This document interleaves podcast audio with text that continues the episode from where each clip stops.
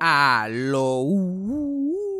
Bienvenidos a Eso fue Sarcasmo, traído a ustedes por la gente de Patreon. Muchas gracias a los patrones que mantienen este podcast en movimiento. Si tú quieres ser parte de la gente de Patreon, el link está en la descripción. Ahí en Patreon no solamente estás apoyando este podcast, pero tienes contenido exclusivo toda la semana, entre ellos nuestros lives. Están acabando, tenemos un live semanal que ya se está convirtiendo. Yo me tengo que preparar para dos podcasts. Yo hago dos podcasts a la semana ya. Uno, uno, uno es aquí en, la plataforma que lo esté escuchando y el otro está allá en Patreon. Entonces, si no te lo quieres perder, únete al Patreon. De eso fue Sarcasmo.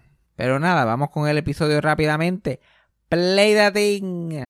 When you need mealtime inspiration, it's worth shopping Kroger, where you'll find over 30,000 mouthwatering choices that excite your inner foodie. And no matter what tasty choice you make, you'll enjoy our everyday low prices, plus extra ways to save, like digital coupons worth over $600 each week. You can also save up to $1 off per gallon at the pump with fuel points. More savings and more inspiring flavors make shopping Kroger worth it every time. Kroger, fresh for everyone. Fuel restrictions apply. Eso fue sarcasmo. Fue lo único que había. Eso fue sarcasmo. Lo escucho todos los días. Eso fue sarcasmo. En el trabajo tú tranquilo. Eso fue sarcasmo. Con Fabián Castillo. Una cosa que a mí me tiene bien cansado, además de lo usual, Ajá. es las noticias estúpidas, como que los noticiarios, o como le llaman ellos, la noticia positiva. Yo no sé, ¿cuándo fue la última que tuviste noti como un noticiario? Décadas, Décadas. siglos, nada, nunca. O sea, que ellos tienen la mala costumbre, y especialmente ahora que eso es mala noticia desde que empieza el Ajá. cabrón show. Especialmente en Puerto Rico, que eso es mataron a esta aquí, mataron al otro allá, mataron a esta aquí, el gobierno nos odió, mataron al otro allá. También cubren los entierros por alguna extraña razón en los noticiarios en Puerto Rico, entierros, velorios. Ajá. Que es alguien que de momento, si, si Jorge Rivera Nieves decide que nos importa, hay que seguir a esa gente hasta que cierren la funeraria. Ajá. Ajá. Pero, para hacerte sentir mejor, ellos te dan una noticia ché- chévere al, al final. Ok. No, no, ¿No te acuerdas de esas noticias? Bueno, me acuerdo, pero no en Puerto Rico, pero como que hay muchos noticieros en inglés que tienen como hace que... lo mismo. El cookie, el cookie, la noticia bien cookie. y de- Como que y no vieron sobrevivientes, pero al regreso de la pausa, esta gallina pelea contra el crimen. y no vas a creer cómo lo hace. Y es literal. Y como que, ¿cómo eso me ayuda a mí? ¿Cómo eso me ayuda? Ay, me siento. Chacho, eso está bien malo, pero ¿viste esa gallina? ¿Cómo, cómo pelea contra el crimen? Tiene una capita y todo. es una gallina. Y casi siempre es- no es noticia. Yeah. Para nada. No es para noticia para nada. Eh, No hay forma de, de hacer nada contra el calentamiento global. Pero el- luego de la pausa, el policía que baila en la número 2. Este policía pasa todos los días bailando. Lite- es que eso es. Eso es. Esos son dos reales. Probablemente son dos reales. Bueno, el de policía es cada jato. Y- O que son guapos. Cuando son guapos, flaquitos y guapos, también es Sí, no, porque ellos dicen que baila, pero que te ponga a bailar cualquier policía que tú ves por ahí. tiene que bailar y tiene que ser, tiene que, me, tiene que tener una nalguita para menear, porque eso no va a ser cualquier pendejo. Hay que me ponga a bailar yo ahí en la calle a ver si aquí me va a hacer ningún reportaje. Ninguno. Me saca la misma, el mismo policía bailando me saca. Eso me tiene cansado, no sé, no sé cuál es la. Y la pobre que siempre es la reportera que más odia está, la que va a hacer el reportaje. La, la, la- esa, esa es la que le están dando sexual harassment por todas las esquinas, la que no le dan break, se graduó los otros días. Y otra cosa que también yo no entiendo por qué en esta época hay que hacerlo, pero cuando los reporteros viajan al lugar de los hechos, Ajá. si los hechos ya pasaron, son las, son, mataron a alguien a las 11 de la mañana. Ya. Y entonces tienen que hacer un reportaje y tenemos a fulanita en directo. Son las 3 de la tarde y fulanita está allí, en la esquina donde mataron al tipo. Estamos gastando gasolina, estamos enviando dos personas. Yo, mira, cuéntamelo tú, Jorge Rivera Nieves, tú estás ahí, ¿qué pasó? ¿Qué fue lo que pasó? Terminó Y esto lo hacen mucho en noticias de entretenimiento, como Sí. esa Lourdes Collazo. A Lourdes, a Lourdes Collazo no la van a dejar entrar ni al parking de los Grammy, ni al parking. Pero tú la ves desde Miami. ¿Qué tú haces allá? ¿Qué tú haces allá? Si lo que leíste lo leíste en el Instagram de los Grammy, la información en el press release de la Associated Press.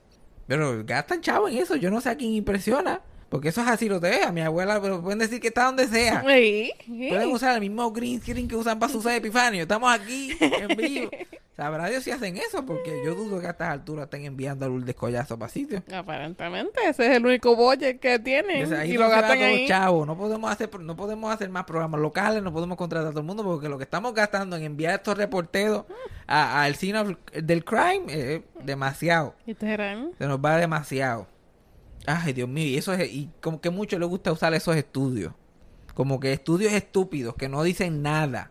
Cuando yo era chiquito, yo escuchaba un estudio y decía, anda por carajo, esto, está pasando. Pero son estudios que no hacen, que no cambian nada. Sí. Son estudios que se hizo bien específicamente, sacó un, un resultado ahí bien random, pero ahora es una noticia. Y son cosas que uno como que, ajá, como que, como ¿ya? que-. Porque esa otra de hacerte sentir bien, como que esa, ah, al regreso de la pausa, el chocolate te podía ayudar a ti para el corazón.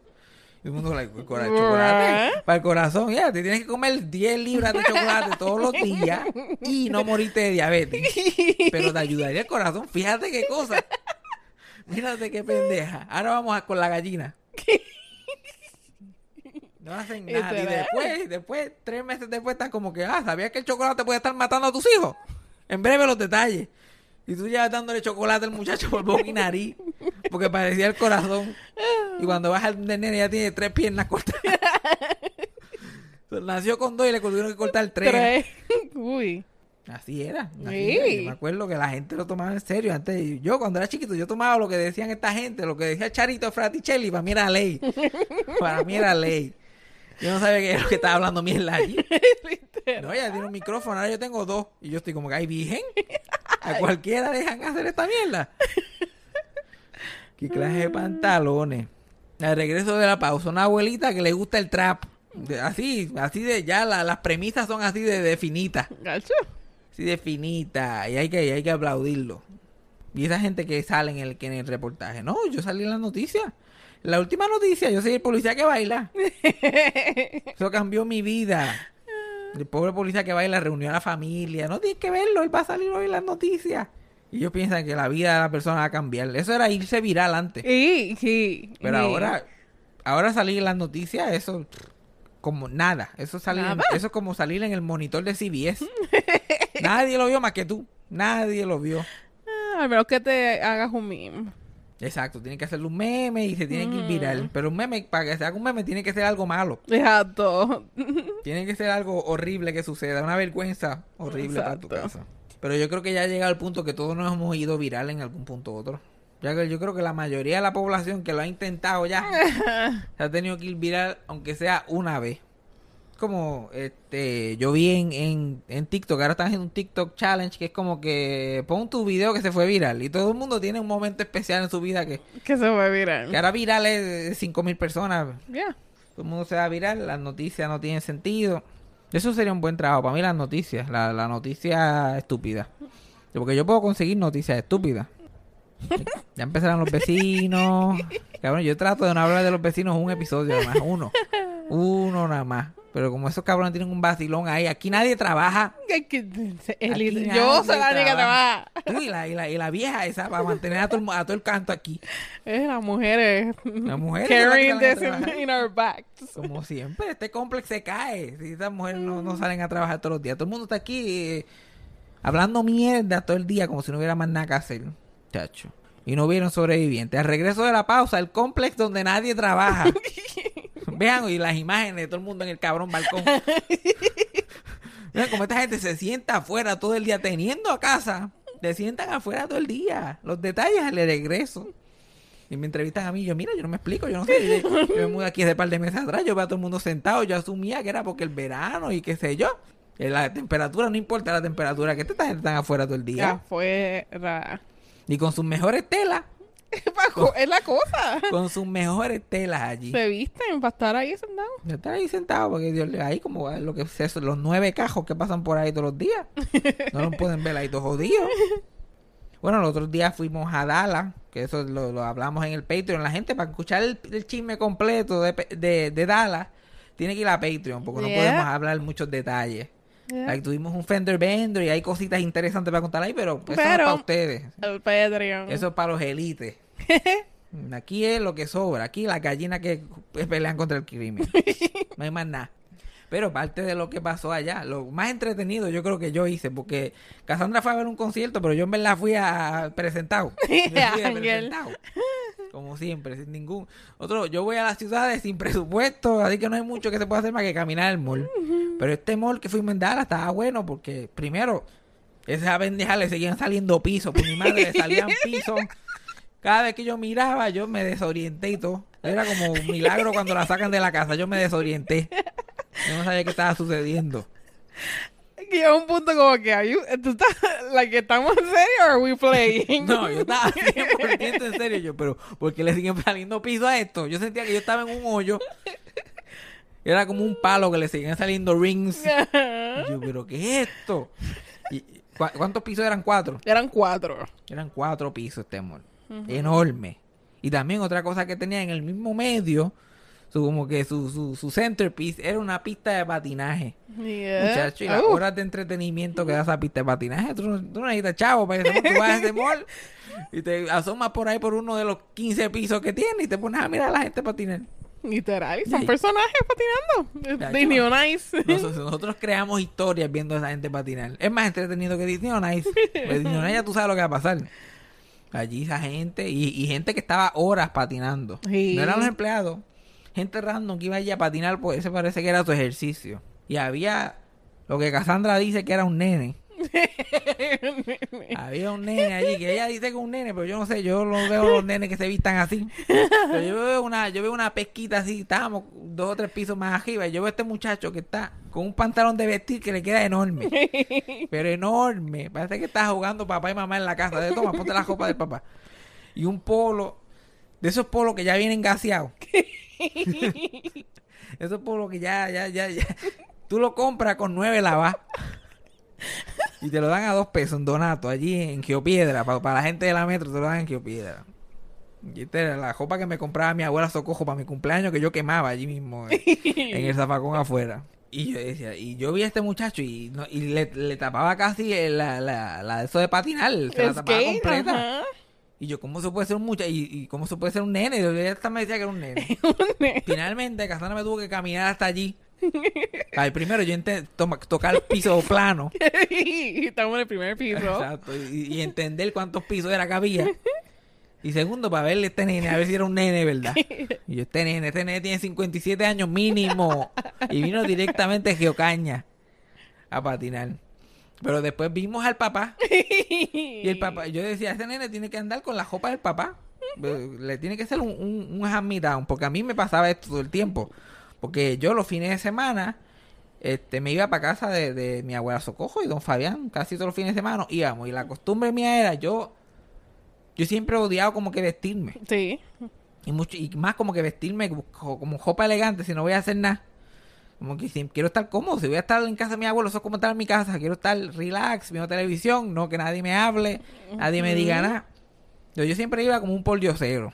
Con mis pantaloncitos cortos, con una camisa ahí manchada, que, que- con las copitas de estar por la casa. Ajá. Inevitablemente siempre terminábamos saliendo. Porque mi abuela, o mi abuela tenía que hacer algo, o mi tía se inventaba alguna pendejada sacarnos de allí, y bla, bla, bla, bla. Entonces yo tenía que usar la ropa de mi abuelo. Y ahí era que me- yo salía igualito que el nene. con, el, con el pantalón enorme. Entonces mi abuela tenía que coger lo- lo- lo- el pantaloncito para el frente, como se me caía, coger un hilo de pasteles y amajarme ahí. Yo, Juan Bobo. Amajarme, que, que estaba, que, tu- que parecía una, una bolsa. Parece que yo andaba con una bolsa del doctor Chapatín al frente. Y un polo, que yo podía usar ese polo nada más. Lo que tenía que cruzar las piernas cuando me sentaba. Y los zapatos de mi abuelo, unos Skechers Josita. Porque eran los que me servían. Y yo por ahí, como ese nene, yo era ese nene. Y, y cuando tenía el pelo largo me llevaba a recortar y mi abuela la única dirección que le daba al barbero era que le dure. Que aquí está cinco pesos que le dure. Y, eh, señora, los recortes son a 11. Chacho, pues más vale, Hank, sácale piel si puede. Como el que episodio ese que, que cortan a SpongeBob. Así yo salía, celebro nada más. Celebre puesto. Yo iba de ser un muchachito ya feo. Yo salía como que Mayango número 17. Cabeza afeitada, polo gaseado, pantalón de vestir, que, que, que, que como con la cola de un traje de novia. Mi abuela tenía que cargarlo atrás de mí para que yo no tropezara. Pero yo entendía, yo entendía el chamaquito, por eso yo lo, yo lo identifiqué rápido que lo vi. Yo este fue a casa de los abuelos sin copa. Al momento que lo vi, supe lo que había pasado. Chacho, y la gran pelea era que, que mi tía, que ella la High Hodget, mi tía por parte de padre siempre la High Hodget. Ajá. Ella aparecía, siempre tenía un invento, un sitio que teníamos que ir, qué sé yo qué más, y empezaba a pelar como estábamos vestidos. Ay, Dios mío, ¿cómo es posible? Son de- yo, yo ahí viendo televisión en casa de mi abuela, que se supone que tengan un mausito largo y uno, como esta gente que anda por aquí. Estaba cómodo. Entonces empezaba la mierda allí. Y entonces, o si no, ella obligaba a mi abuela a comprarme jopa. O si no, ella cogía la jopa de los hijos de ella, mis primos. Y nos regalaba un montón de jopa de mis primos. Como si nosotros necesitáramos jopa. Ajá. Y nosotros, por callarle la boca, nosotros cogíamos la jopa, oh, qué chévere, y la tirábamos así en una bolsa así. Y cuando volvíamos a casa de mi mamá y veníamos con una bolsa, muchachos, ahí era que empezaba la pelea. Ay, Dios Y mi mío. mamá, ¿qué? ¿Para dónde tú vas con esa mierda? Y yo, ya tú sabes, ya, Ya yo- tú sabía- sabes, ya tú sabes. Entonces mi, y mi tía nos regalaba jopa, porque la jopa Quicksilver es mejor. La jopa Quicksilver y, y, ¿cómo que se llamaba? Vol- Volcano era que se llamaba? Volcom, la Volcom. Volcom. Todo lo que era Volcom y Quicksilver terminaba en mi casa. Pero eh, ca- camisas que ya estaban estiradas, Ah. algunas con manchas, No, pod- podíamos seguir siendo por diosero, pero después Pero te marca. Exacto. Y mi mamá, pero ¿por qué nos traen tanta mierda? Ella no puede botar su propia jopa. Yo tengo que botar la mierda jopa. Y Entonces mi mamá tenía que coger la, la jopa que estaba decente, la que de verdad se podía regalar. Porque esa es otra mala costumbre. Si tú vas a regalar jopa, regala, regala jopa buena. Exacto. Que ¿Qué se es puede eso de regalar jopa manchado? Que no, sí. Si no fucking sirve, bótala. Y mi mamá tenía con su santa calma sacar la, la jopita que estaba decente Ujú. para regalar y la, y la regalaba en la escuela. Que a veces en la escuela pública de verdad tú te encuentras con gente que, que, que necesita jopa. Y la demás, fuf, para el zafacón. Pero eso después me jodía a mí. Porque después íbamos para casa de, de, de mi abuela y mi mamá empacaba esa jopa que parecía que yo iba para un cabrón quinceañero. Unos vestidos malditas. Entonces yo tenía que estar todo el fin de semana ahí, quinceañero mode. El Ajá. mahón más oscuro que había, con los tenis puestos, que si la camilla, maja, yo parta. Y era el único fin de semana que uno no hacía nada tampoco. No, no hacían nada, na- absolutamente nada. Absolutamente nada. Ay, señor. O si no, cuando yo siempre traíamos pijamas y qué sé yo qué más, yo cogía andaba en las pijamas. Y era como que, "Ay, vamos para la plaza del mercado. Yo, yo no me voy a poner, yo no me voy a poner incómodo para ir a la plaza del mercado. Entonces me iba en las pijamas y ahí mi tía me veía y volvía como quiera la- el saco de jopa. Yo no, no, pero yo tengo jopa. No, no, no, no, no. Y volvía a la misma mierda. Era una torturita china. Pero en el caso de, de, de este muchacho, cuando yo estoy viendo la teoría, de momento veo el papá andando por ahí. y yo estoy como que... ¿Y que, cuál es la excusa del papá? El papá tenía unos pantalones enormes también, que le tapaba todo el patín. Y yo como que estos dos andan vestidos del abuelo. Le dejaron a un viejo en nu en su casa para que esos dos pudieran ir al mall a patinar. Pero el de los papás de verdad, de verdad, de verdad, cubría el patín completo. Completo, completo. Entonces la camisa también por afuera estirada. Estirada, parecía que habían lavado un cajón con esa camisa. Después toma, ponte, a- eso todavía sirve. Todavía sirve. Y los dos esplayados, patinando. Ellos, eh, es como Box Lightyear, eh, Falling with Style. Ellos como que se, mo- se movían como si se fueran a caer, pero eso los mantenía en movimiento. Ellos movían las manos así para los diferentes lados los pies en, en formas extrañas y se movían para el frente. Se movían. Y estuvieron un jato allí. Sí. Nosotros vimos struggling allí por unos buenos 45 minutos. Y es como que yo me quito, yo me canso. Yo como que no, esto a mí me costó 20 pesos, yo no pienso salirme de aquí hasta que yo no sacaba mi tiempo. Yo creo que eso fue lo más cabrón que vimos en ese fucking mall. Eso de fashion de ellos, bendito. Ese fashion. Mm, Dijo, la gente pobre. Y aquí. después eran como que esplayados los dos. Ajá, como espatillado.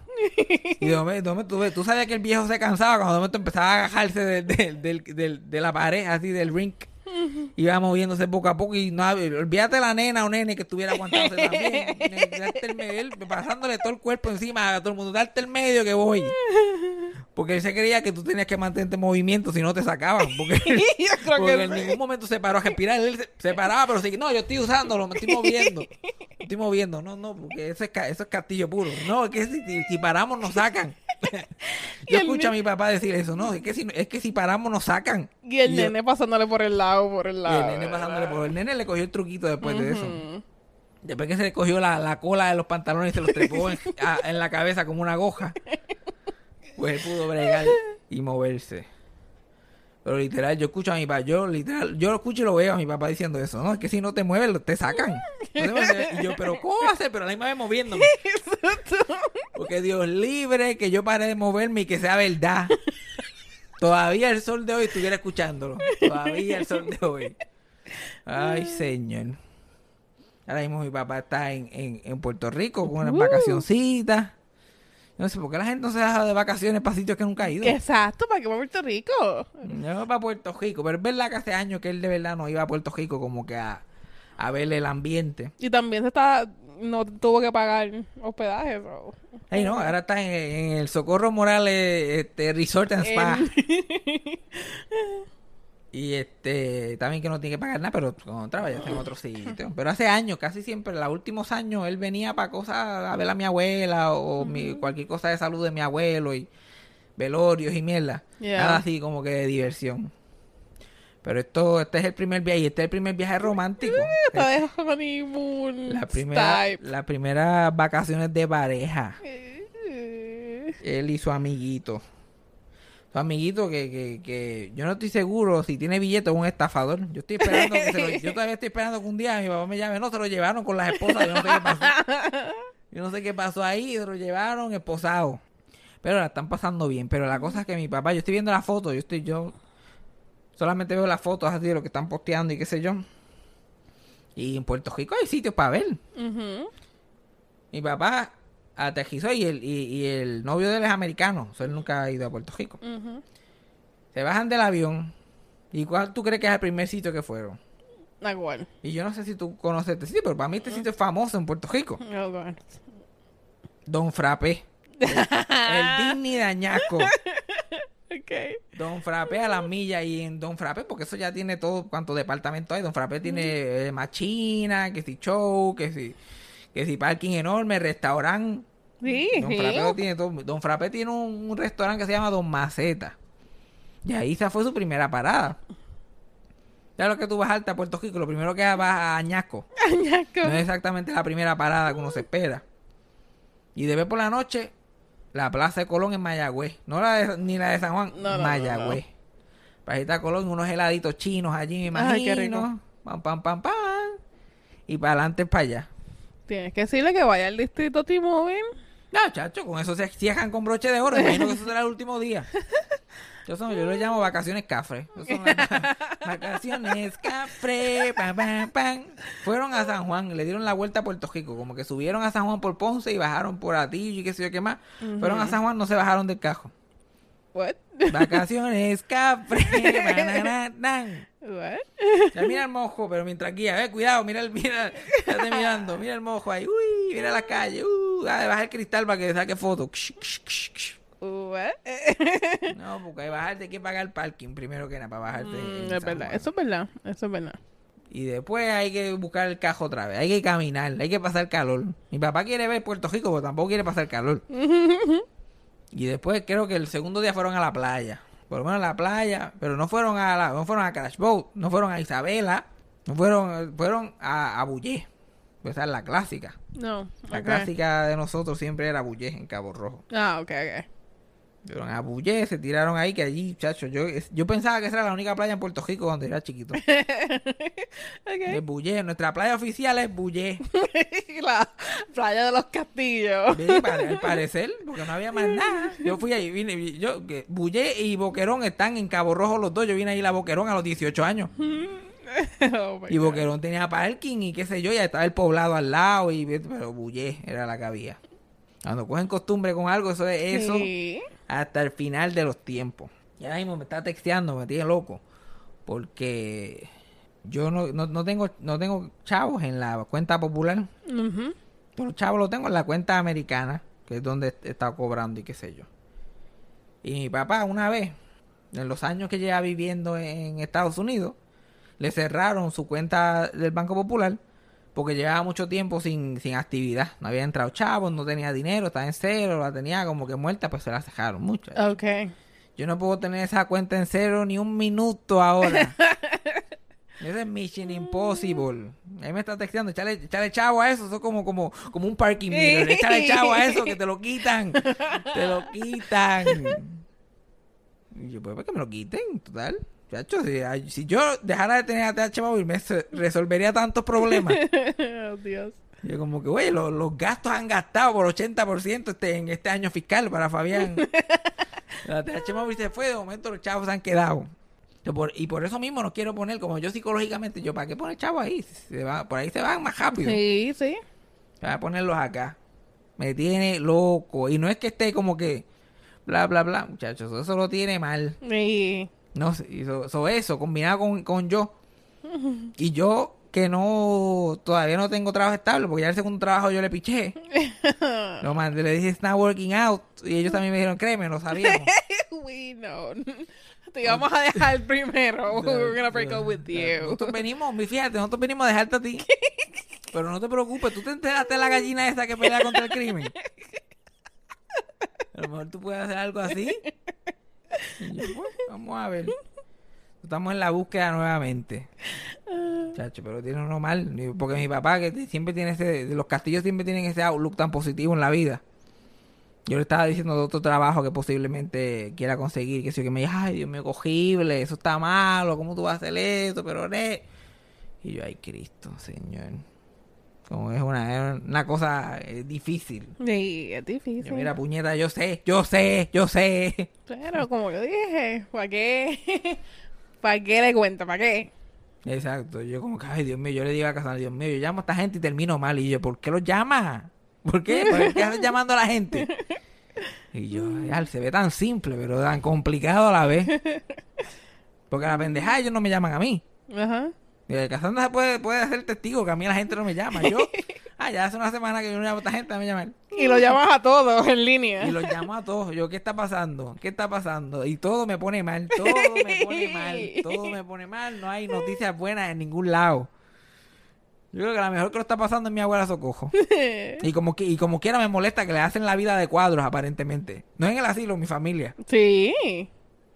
El- el- el- el- lo nuevo en el group chat es que, que mi abuela no se quiere ir del asilo los fines de semana. Porque mi tía le gusta sacarla los fines de semana y que se quede en su casa los fines de semana. Mi abuela no quiere. No. Y eso es un problema.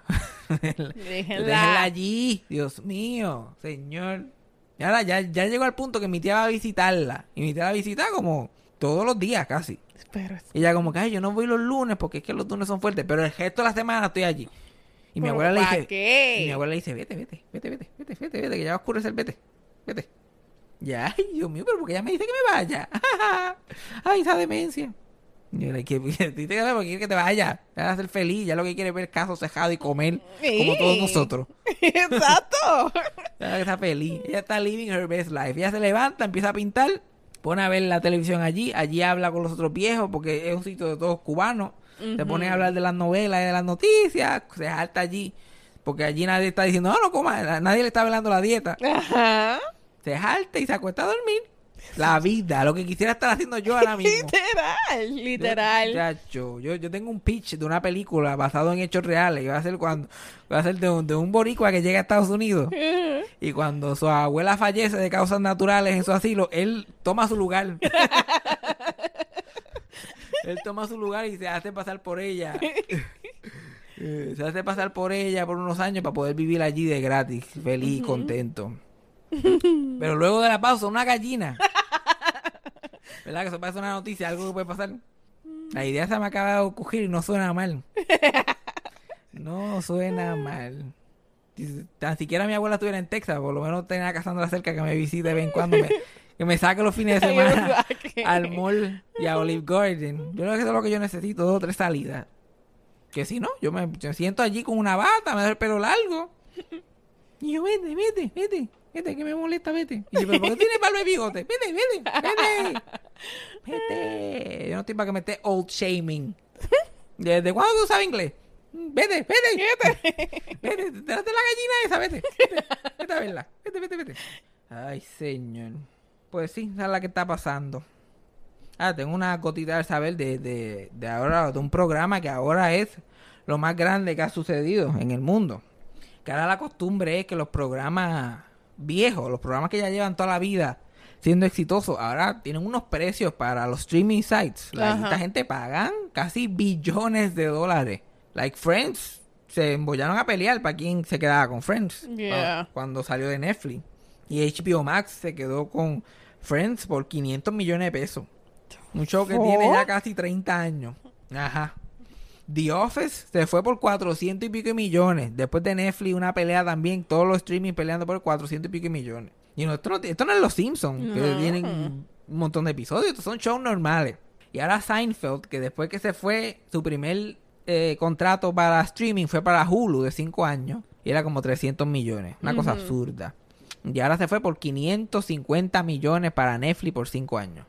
Y yo, ¿cómo esa Oh, gente ¿Quién le... está viendo eso? Yo no sé, yo no sé cómo la gente le encuentra el valor a ese dinero. Lo que supuestamente se dice es que, especialmente chamaquitos jóvenes, a lo mejor más jóvenes que nosotros, adolescentes y qué sé yo qué más, estos shows son nuevos para ellos. Y aparecen en Netflix de la nada, los empiezan a promocionar, aparecen en la lista. Vamos a suponer que a ti te gustan los sitcoms. Tú eres un nene de 14, 15 años y te gustan ver sitcoms. Y viste The Office, y viste de esto, y viste los shows originales. Pues si Seinfeld es un show parecido a los shows que a ti te gustan, pues te va a aparecer nuevo. Y tú lo vas a ver, I guess. Mm, no me convence. La, la gente, y Seinfeld estrenó y está top 10 en Netflix. está top 10 en Netflix. Y lo mismo pasó con los derechos de cable. Ajá. Los derechos en cable llevaban como 25 años en TBS. Porque ya habían hecho un contrato que eso estaba sellado ahí, parece. Ujú. Recientemente, por fin también, yo creo que le pagaron a TBS para que rompiera el cable un contrato ya. Y se lo vendieron a Comedy Central por un montón de chavos también. Pero, pero una cosa ridícula. Y estoy, ¿cómo esto puede valer tanto dinero Sí. todavía? No entiendo. Y Like- no quiero entender tampoco. Y tú sabes todos los shows que se pueden fucking hacer con ese Sí, dinero. exacto, esa es la cosa. Cosas nuevas. Like, eso yo pensaría que eso lo ve, que eso lo, está bien, lo coge Netflix, pero a precio de pescado bombado. Porque eso lo, lo ha quemado medio mundo, no, no, es, y, y, y cogen una popularidad como si fueran, como si hubieran salido por primera vez. Porque ahora Netflix, eh, de Seinfeld, un top 10 en Netflix mundialmente, todo el mundo está viendo este fucking show. Y yo, yo vi, a mí me gusta, me gusta este show, yo lo vi, pero coño, ¿cuántas veces se supone que uno lo vea? Y la gente va a pagar Netflix para ver este show cuando hace años atrás existió algo muchísimo más fácil para tus, para los shows que te gusten que se llama DVD. O sea, el que le gusta a Seinfeld le compró los DVD hace muchos años y, los, y tiene la serie ahí completa. ¿Para qué carajo lo quieres tener ahí? Ah, no, es que me gusta tenerlo en Netflix. Ahí va a hundir el botoncito plup, no y poder ver el fucking show. Y es un fenómeno extraño que ya no va a volver a pasar porque ahora todos los shows son originales de streaming sites y, Sí. y de sitios así como que Bojack Horseman nadie se va a poner a, a pelear por quién va a tener ese show. Ese show lo Sí, de Netflix, Netflix por siempre. Igual que los de Hulu y los de las otras eh, plataformas. Pero aparentemente estos pocos shows que quedan, que todavía tienen, generan algún tipo de interés, chacho, la gente se va a matar por, por estos fucking derechos. Al parecer. ¿Tú sabes qué, no, qué- qué es lo único que no se vende para ese tipo de nivel? Es los programas viejos que son en blanco y negro. Me he dado cuenta. ¿Por qué será? Bueno, pero que, que ya, ¿cuántos años tiene Seinfeld? Tiene treinta y pico de años ya. Yeah, bueno, blanco y negro ya es pushing it. You're pushing it. Ya, no, yo creo que no, no, es, es, es el simple hecho de que son en blanco y negro. Ujú, sí, literal. Porque se pueden, porque ahora mismo Seinfeld parece que lo hicieron ayer, si no es por los peinados y, la, y las mierdas, de, de cómo ha sido restaurado y todo Sí. esto. Pero la gente joven, yo diría, yo no le diría tanto ni los milenios, más bajito de los milenios, no pueden ver cosas en blanco y negro. Para nada. Sin embargo, tienen filtros en blanco y negro a tren. Pero si no tiene color, no lo pueden ver. Yo, pero ¿por qué? Si igual la- No es atractivo. pero es la historia. No es bueno, atractivo visualmente. eso ponte a ver muñequitos si quieres ver cosas atractivas visualmente. Porque yo sé que a- I Love Lucy está en Hulu y está en CBS All Access. Si lo colorizan, yo creo que sería mejor. Pero lo, lo- y- y- oye, fíjate, ahora que tú lo traes, mucha, y la gente, los fanáticos de los programas originales usualmente odian eso, porque para tú colorizar algo, ma- muchas veces tú lo pintas del color que te da la gana. Ujú. Y eso, eso y eso es como añadirle algo a algo que fue creado sin el permiso de, lo- de las personas que lo crearon, porque toda esta gente se murió. Pero ahora mismo I, I- I Love Lucy en CBS por los últimos 5 o 6 años, ellos han hecho especiales con los episodios. Cogen el episodio de Navidad Ok. para Navidad y lo ponen y con otro episodio detrás. Y es como un especial de una hora, el I Love Lucy Christmas Special. Y cogen y lo pintan. Ajá. Pinta- pintaron el episodio de Navidad. Porque el episodio de Navidad es como un clip episode con diferentes clips de la serie. Y los clips como los dejaron en blanco y negro, pero pintaron eh, el de eso. Y después, siempre todos los años, cogen un episodio diferente y lo pintan también. Muchachos, 14 millones de personas vieron un episodio que tiene 70 años. Pues ve, si lo pintan. We just want colors. Pero que fuera la necesidad. Yo- sabemos que tiene el pelo colorado. Tú no. más o menos se puede imaginar de qué es la jopa. No, no.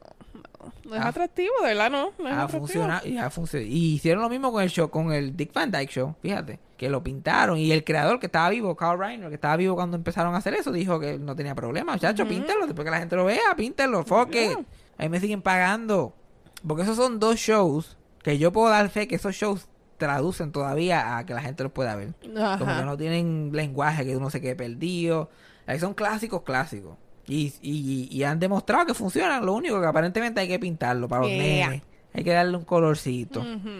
Pues Seinfeld, que mucha gente lo vota como uno de los mejores sitcoms de todos los tiempos, empezó con la idea de... Jerry Seinfeld era un stand-up comedian exitoso que salía mucho en el Tonight Show. Y ya tenía esos Show planchados. Él todo el tiempo, porque él era uno de esos comediantes que, no- que nunca ha hablado malo. O él siempre tenía cinco minutos planchados para ese show, para donde quiera que lo llamaban. Ok. Y el uno de los del presidente de programación de Late Night y especiales de NBC, se llamaba Rick Ludwin. Él dijo, "Vamos, deberíamos hacer algo con este tipo, como que hacer un show o algo, porque esa fue la era que empezaron a hacer shows de personas, de como cogían, cogían comediantes y le hacían un sitcom alrededor de él. Entonces decidieron hacerlo con, con Jerry Seinfeld.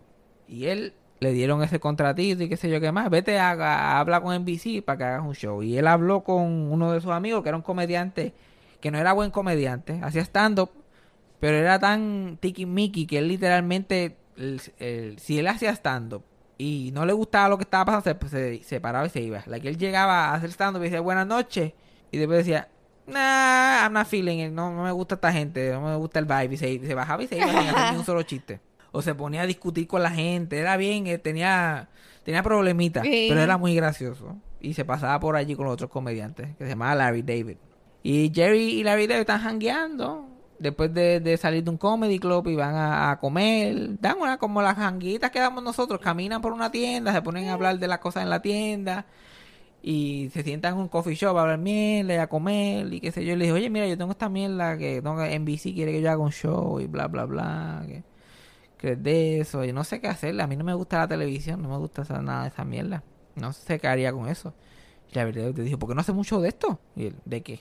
De lo que hicimos ahora, de hablar, caminar por ahí, de hablar, la conversación, que no tenga nada que ver con nada, como que no, pues, no tenemos que tener un plot así, la grande. Hablamos, bobería, y cosas graciosas pasan así. Bueno, eh, sí, podemos hacer un show así y, y podemos, lo podemos vender a esa gente como un show de cómo un stand-up comedian encuentra sus ideas para hacer stand-up. Todo lo mezclamos, tú haces stand-up al principio de algo y después tenemos una situación parecida a lo que tú estabas hablando. Y él, como no tenía más nadie, ok, dale, vamos a hacer eso. I guess. Fueron a donde la gente de NBC, le dijeron la idea, ellos lo odiaron, pero como la vida era guapetón, él le peleó allí como si él tuviera la idea más brillante del mundo. Sí, sí. Ya, esta mierda de show que ustedes tienen, que si Alf, que si un extraterrestre, que si, ¿por qué tiene que ser tú una mierda siempre? No puede ser. Y la misma gente allí como que pues, Ah, vamos a darle un piloto a él para para ver, porque este tipo es un huele bicho, pero de verdad nos gusta Jerry Seinfeld. y queremos hacer algo con él. Entonces hacen un piloto y lo escriben así mismito. Nada grande pasa, todos son conversaciones durante todo el episodio. Nada de punchlines así muy fuertes. O sea que estos sitcoms como el Big Bang TV y todo eso, todo es... un- alguien dice una oración y después la otra persona dice una oración y jajaja. Ya. Y todo es bien jokey.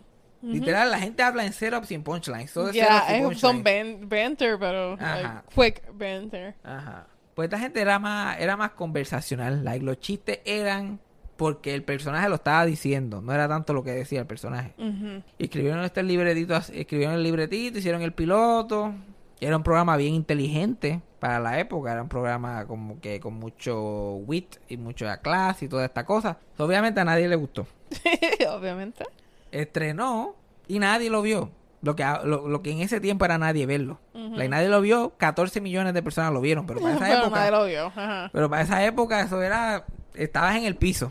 Pero el, el Rick Lotwin, el mismo que había dicho la idea para el show, creía tanto en el show porque le gustó. Sabía que tenía potencial. Él cogió el, el presupuesto de sus especiales porque él trabajaba late night, que en ese tiempo era Johnny Carson y Letterman, que estaban en NBC. Y hacía los especiales que le daban en NBC, que para ese tiempo era Bob Hope, que, te- que era como el Jojo ya, tenía como 90 y pico de años haciendo especiales. Pero él cogió presupuesto de un especial para hacer cuatro episodios más del show. De algún especial de dos horas, como que hizo un jebulú ahí en contabilidad, yo no sé cómo hizo eso. Sí, sí, sí, un chanchullo. Eh, coja este especial de dos horas, van a hacer cuatro episodios de Seinfeld. Y ustedes los van a producir a ver cómo va cogiendo la cosa. Hicieron cuatro más. Ahí añadieron, le, di- le dijeron a, a- a- Él le dijo a Larry David, a Jerry que añadieran una mujer. Porque un show de tres hombres como que no es muy appealing. Tiene que haber alguna mujer en algún punto. Añaden una mujer. Hacen cuatro más. Primera temporada son de cinco. Nadie lo ve. Pero lo- la, la gente, los críticos de televisión, le encanta el show. Yeah. Y este show esto es lo más grande que hay. Este show está cabrón. Y bla, bla, bla. Y los anunciantes, la gente que pagaba las pautas publicitarias y todo esto, le encantaba el show porque el show no lo veía nadie, pero, pero los que lo veían eran gente de 18 a 34.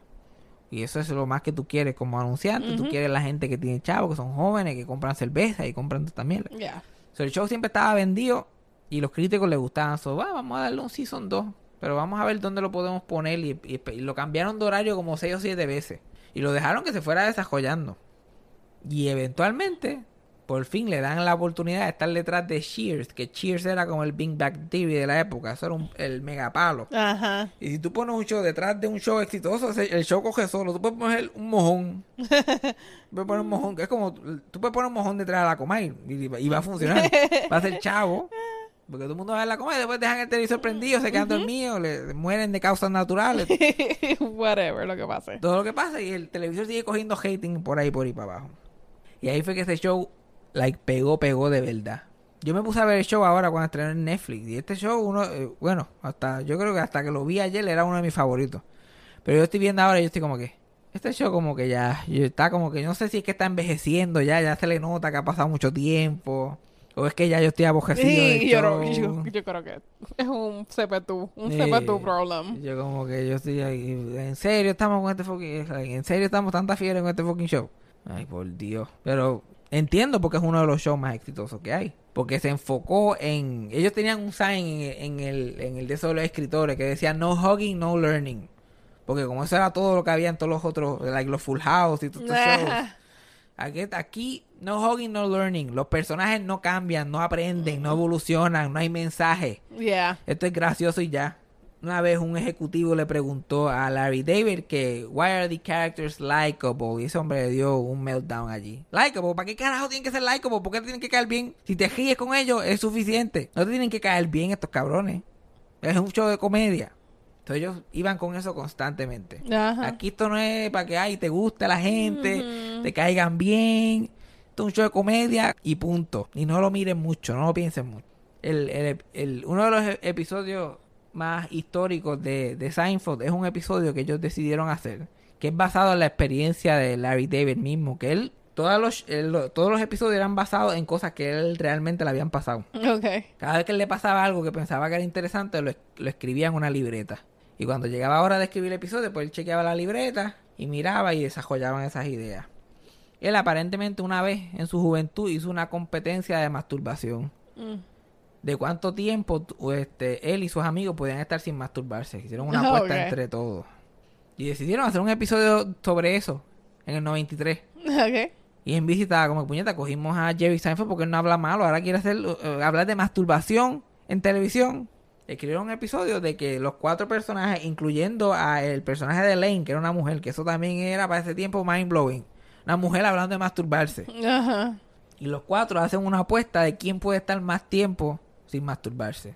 Y después, obviamente, tienen un montón de tentaciones ridículas. Yeah. eh, como que, ay, Dios mío, yo no me iba a masturbar, pero pasó esto y ahora se me hace muy difícil. Yo me acuerdo que el de el más gracia que me da es el de Lane, que Lane como que ella está en la competencia para no masturbarse, pero de momento va a su gimnasio y se entera que John F. Kennedy Jr. está en el gimnasio y le, y le tocó la clase de ejercicio al frente de ella, la clase de aeróbico. Y ya eso era, para entonces jodió. ¿Qué? Yo voy a perder, yo voy a perder. Ay, puñeta. Entonces, pues es- hicieron ese episodio. Y cuando van a donde NBC con el episodio, ellos dicen: Esto no puede salir. Tú no puedes decir masturbación. Tú no puedes hacer ese tipo de referencias en televisión. El del episodio no va. Y Larry, David y Jerry, como que no, no arreglarlo. En verdad, Larry estaba tirando cosas diciendo que iba a renunciar, pero Jerry era el más carismático. Entonces, no lo arreglamos, hacemos algo, escribimos otra cosa. pa, pa, pa". Lo que hicieron fue, usaron el mismo libreto, pues cortaron todas las palabras sobre masturbación, toda referencia. O sea, el episodio corre que ellos no dicen masturbación una vez, no hacen referencia a la masturbación. Tú sabes lo que es, si, lo, si, si entiendes lo que es bien, si no, no. Ajá. Y por alguna razón todo el mundo entendió de qué estaban hablando.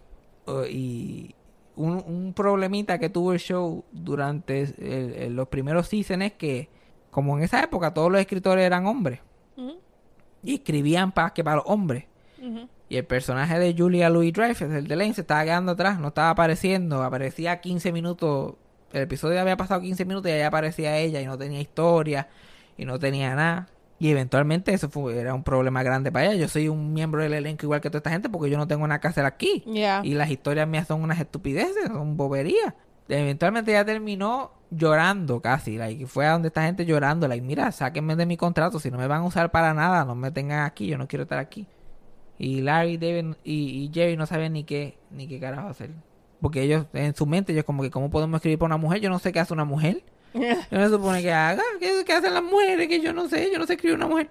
Y después tuvieron la brillante idea de decirle a, ellos mismos y a los escritores que trabajaban en el show. De ahora en adelante vamos a escribir a Elaine como hombre. Vamos a escribirla como hombre. Olvida, tú no pienses en el género de ella es un hombre como cualquiera otro. Y de momento empezaron a salir todas las ideas. ¿Qué cosa? Ah. Y, como que, y, y cuando y cuando las ideas de hombre llegaban a donde ella, ella como, ah, tú estás graciosa y que sí, ella, ¿no te molesta que sea como que de hombre la historia? Y ella, like, ¿por qué carajo esto es de hombre? Like, literal, no tenían nada que ver, las historias no tenían nada que ver con género. Y ellos como que, ¿no te molesta que sean así como que medio más, las historias están como que más chua? y ella, like, ustedes son como normales los dos. son como que morones, ¿verdad? Pero así solucionaron el problema, por lo menos lo solucionaron. Mm. Y ahora literal, Elaine es uno de los íconos de la comedia, especialmente como mujer. Porque era una tipa que estaba loca para el carajo. Como debe ser cualquier personaje cómico. ind- Independientemente de su género.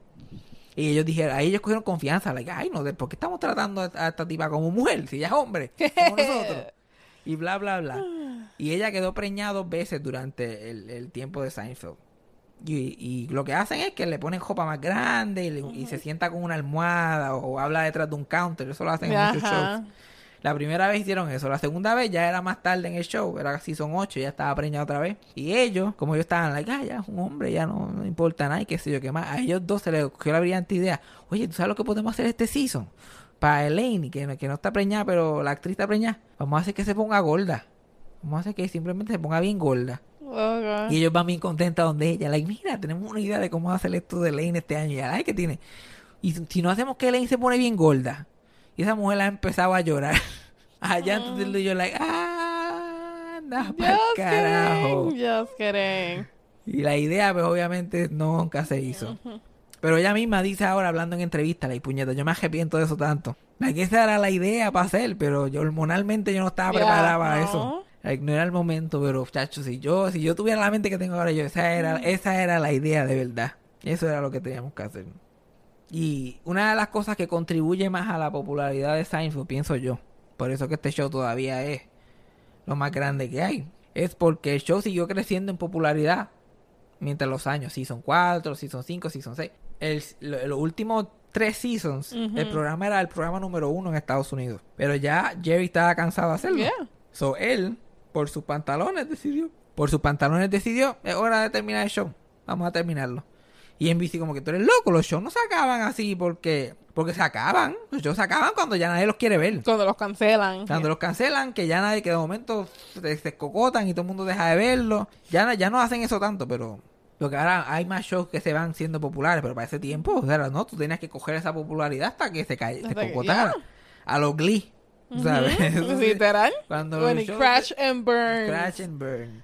Y él, no, no, yo quiero voy a terminar el show ahora. Él le dijo que no a 6 millones por episodio.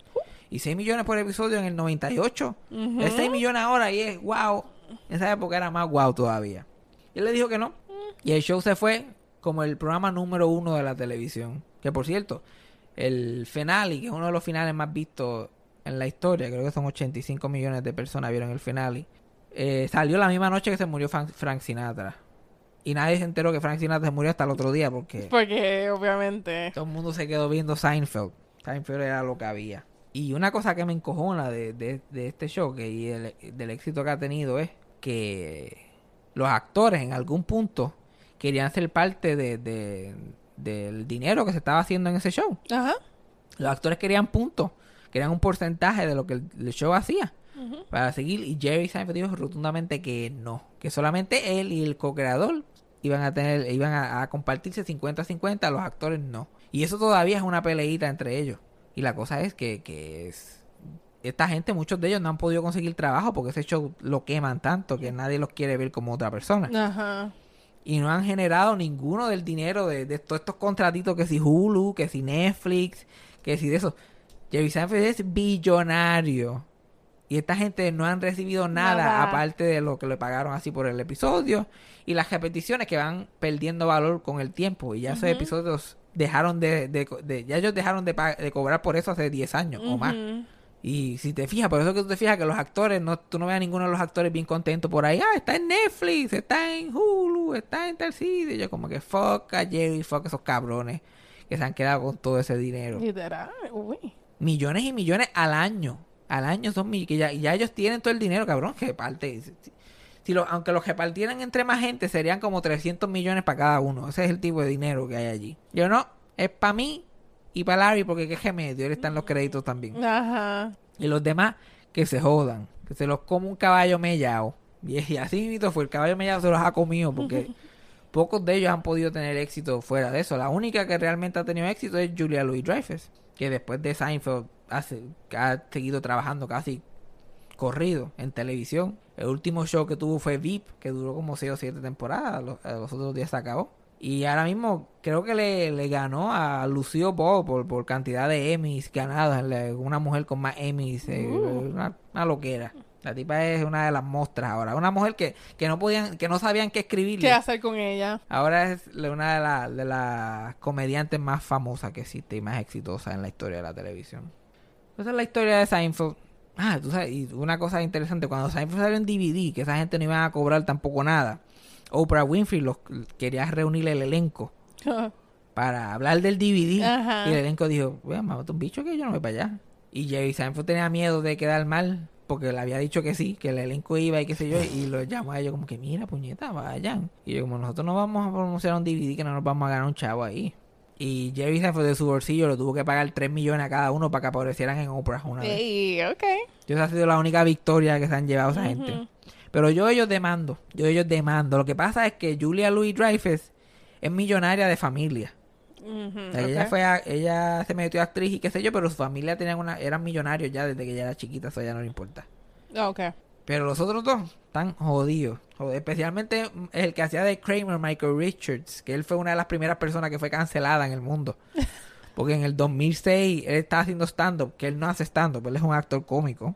Pero estaba haciendo stand-up bu- buscando qué hacer porque nadie lo quería coger en televisión. Y había una, una, una mesita de personas negras Oh, he- heckling him y diciendo comentarios y qué sé yo qué más. Y él, uff, quería ser edgy. Y se puede decir, ah, estoy hablando mierda cuando 400 años atrás estuvieran haciendo esto y, y enganchados en los palos y, y diciendo, y dijo the N-word y toda la mierda.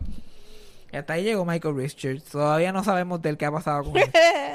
si no lo ves en Seinfeld es como si no existiera. Pero que hemos aprendido hoy, que hemos aprendido algo aquí. ¿Te te acuerdas de que hemos, de que hemos hablado? Hablamos de Dallas, hablamos del mall. De tu demencia molística. Es que yo, ya yo tengo que estar en mi ambiente, yo tengo que estar en mi ambiente. Me sacan así a sitios muy grandes y yo me pierdo. Yo soy como los viejos de la moda de esa gente en el, en el, el- chacho. Yo hay que, cuando yo sea viejo yo me voy a mudar para Dallas, porque ese es, el- es el verdadero molito, mo- mall para caminantes. Literal. Nosotros damos la caminadita, después nos sentamos al frente del ice rink a ver a la gente caerse. Yep. Horas de entretenimiento.